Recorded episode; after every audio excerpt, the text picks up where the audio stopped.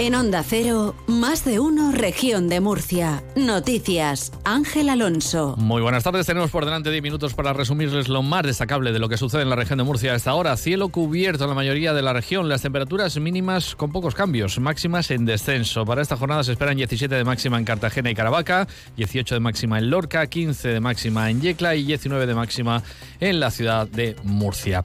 Está nublado, pero no llueve. Y las reservas de agua que tiene almacenada la cuenca del Segura son solo el 8% de su capacidad, con lo cual está en emergencia. Sin embargo, gracias a la aportación de agua de la desaladora de Torrevieja y al trasvase del Tajo Segura, se mantiene la situación de extrema sequía, un escalón menos que la emergencia.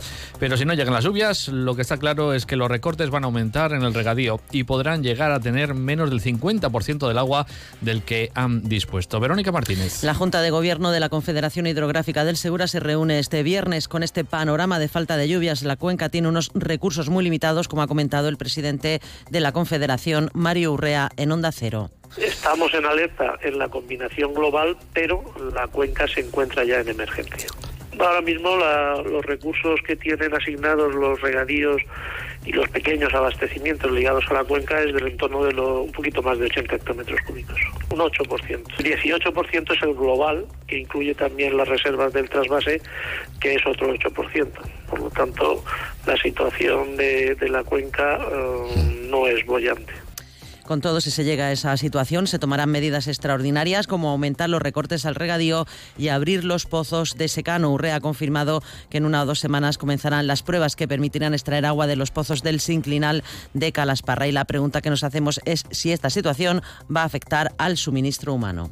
Creo que es importante destacar mm, que el abastecimiento urbano eh, no tiene ni se prevén en este año hidrológico restricción alguna, lo cual es un dato relevante desde el punto de vista de los ciudadanos y de las actividades socioeconómicas asociadas. Otro asunto de actualidad. El secretario general de la Federación de Transporte, Froed Manuel Pérez Carro, ha recomendado a los camioneros murcianos que no salgan hacia Francia, ya que la situación de bloqueo que mantienen los piquetes galos es muy complicada. Cuando no son en los propios accesos a las vías principales, están cortados a lo mejor a 300 kilómetros, con lo cual eh, lo único que va a servir es para embolsar camiones en determinadas zonas. Lamentable la situación, pero en fin, bueno, recomendar eso, que se tenga prudencia y que en la medida de lo posible eh, se consulte antes de enviar cualquier camión, sin tener la garantía que, por supuesto, a lo mejor ahora eh, la carretera se encuentra despejada y dentro de, de seis horas está bloqueada. Creo que lo más prudente es que no se inicie ningún viaje. Lo que sí que está desbloqueado es el convenio del comercio en la región de Murcia, que lleva tres años sin firmarse. La Federación de Servicios de Comisiones Obreras ha expresado su satisfacción, ya que, según Irene Muñoz, se mejoran considerablemente las condiciones de los trabajadores del sector del comercio, al igual que su poder adquisitivo.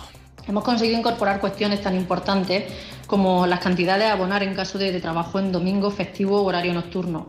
Se ha reducido la jornada anual y se incorpora un descanso de 30 minutos en jornadas iguales o superiores a 6 horas diarias. Se garantiza la libranza de 12 fines de semana completos al año y además se mejoran las licencias retribuidas en materia de conciliación. Otro asunto. La rectora de la Universidad Politécnica, Beatriz Miguel, no está dispuesta a ceder ninguna instalación del campus del Paseo Alfonso XIII mm, para que la Escuela de Enfermería, como piden los alumnos encerrados eh, ya desde hace 11 días, pues se instale allí.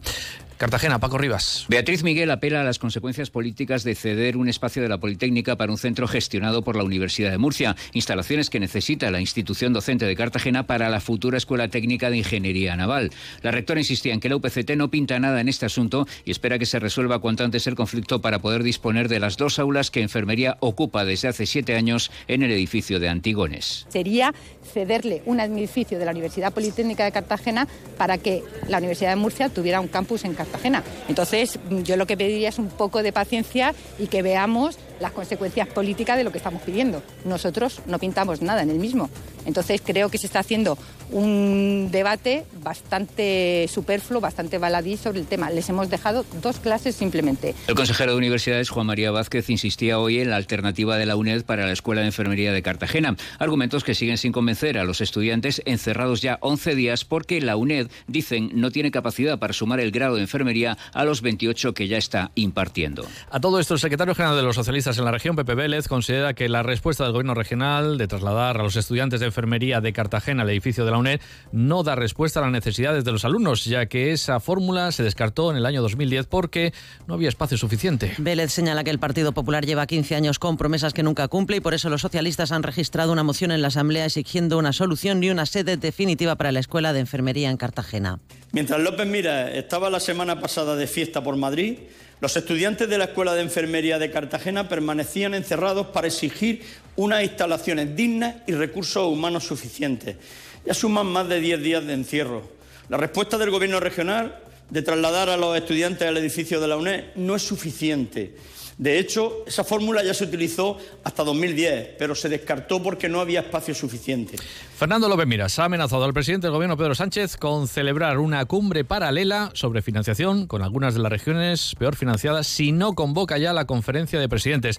No descarta invitar a García Paje al encuentro para continuar la reunión informal de Fitur sobre la reforma de la financiación. Declaraciones que ha hecho después de participar en la Junta Directiva Nacional del Partido Popular.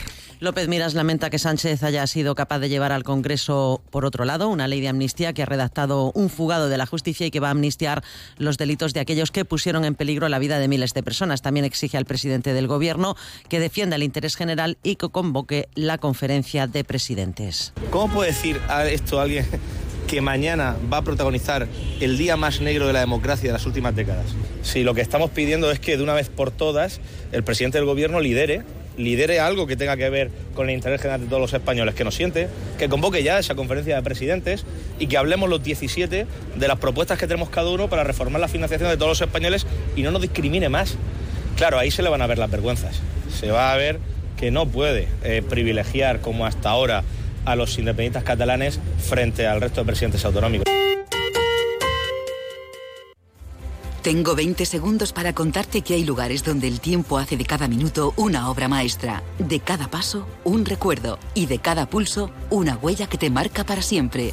No tengas prisa, respira, disfruta, escucha su latido dormido en cada calle, en cada campana, guardando el eco de la eternidad como un tesoro. Tic-tac, tiempo.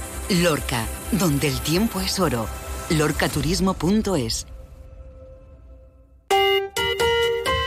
El Servicio Murciano de Salud decidía este sábado suspender el examen de oposición de fisioterapia debido a un error en la impresión de los exámenes. En el momento de abrir las cajas lacradas que contenían los sobres con los exámenes, se detectó que había un error en la impresión. Una pregunta estaba repetida hasta 115 veces. Ante esta situación, los responsables del Servicio Murciano de Salud decidieron pues, suspender el examen. Los 622 opositores que se habían trasladado hasta el campus de la universidad tuvieron que volverse a sus casas, algunos desplazados desde el, extranjero para hacer la prueba.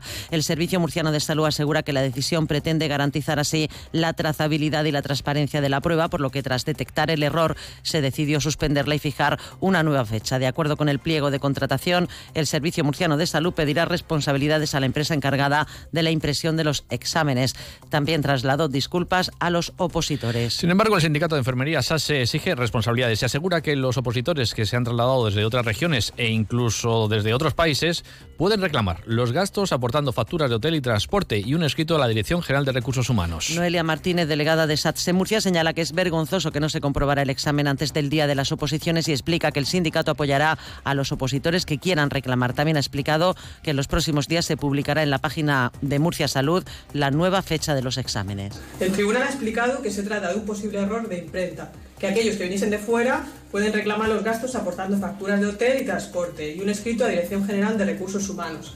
Asimismo, ha comunicado que la próxima semana publicarán en la página de Murcia Salud la nueva fecha, intentando que no coincida con otros exámenes de la Comunidad de Murcia y vecinas, para que los asistentes de hoy puedan volver a presentarse. SATSE estará pendiente de todo el proceso y se pone a disposición de los afectados para cualquier duda o consulta. El sindicato ha preparado una reclamación para los afectados que pudieran estar afectados.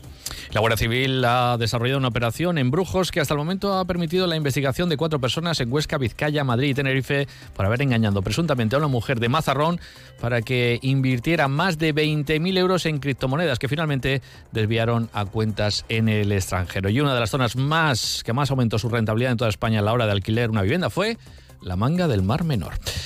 Hasta aquí este tipo de información regional. Que pasen buena tarde.